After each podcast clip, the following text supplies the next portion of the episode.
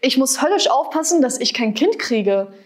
Ich denke, dein Mann hat sich sterilisieren lassen. Ja, eben.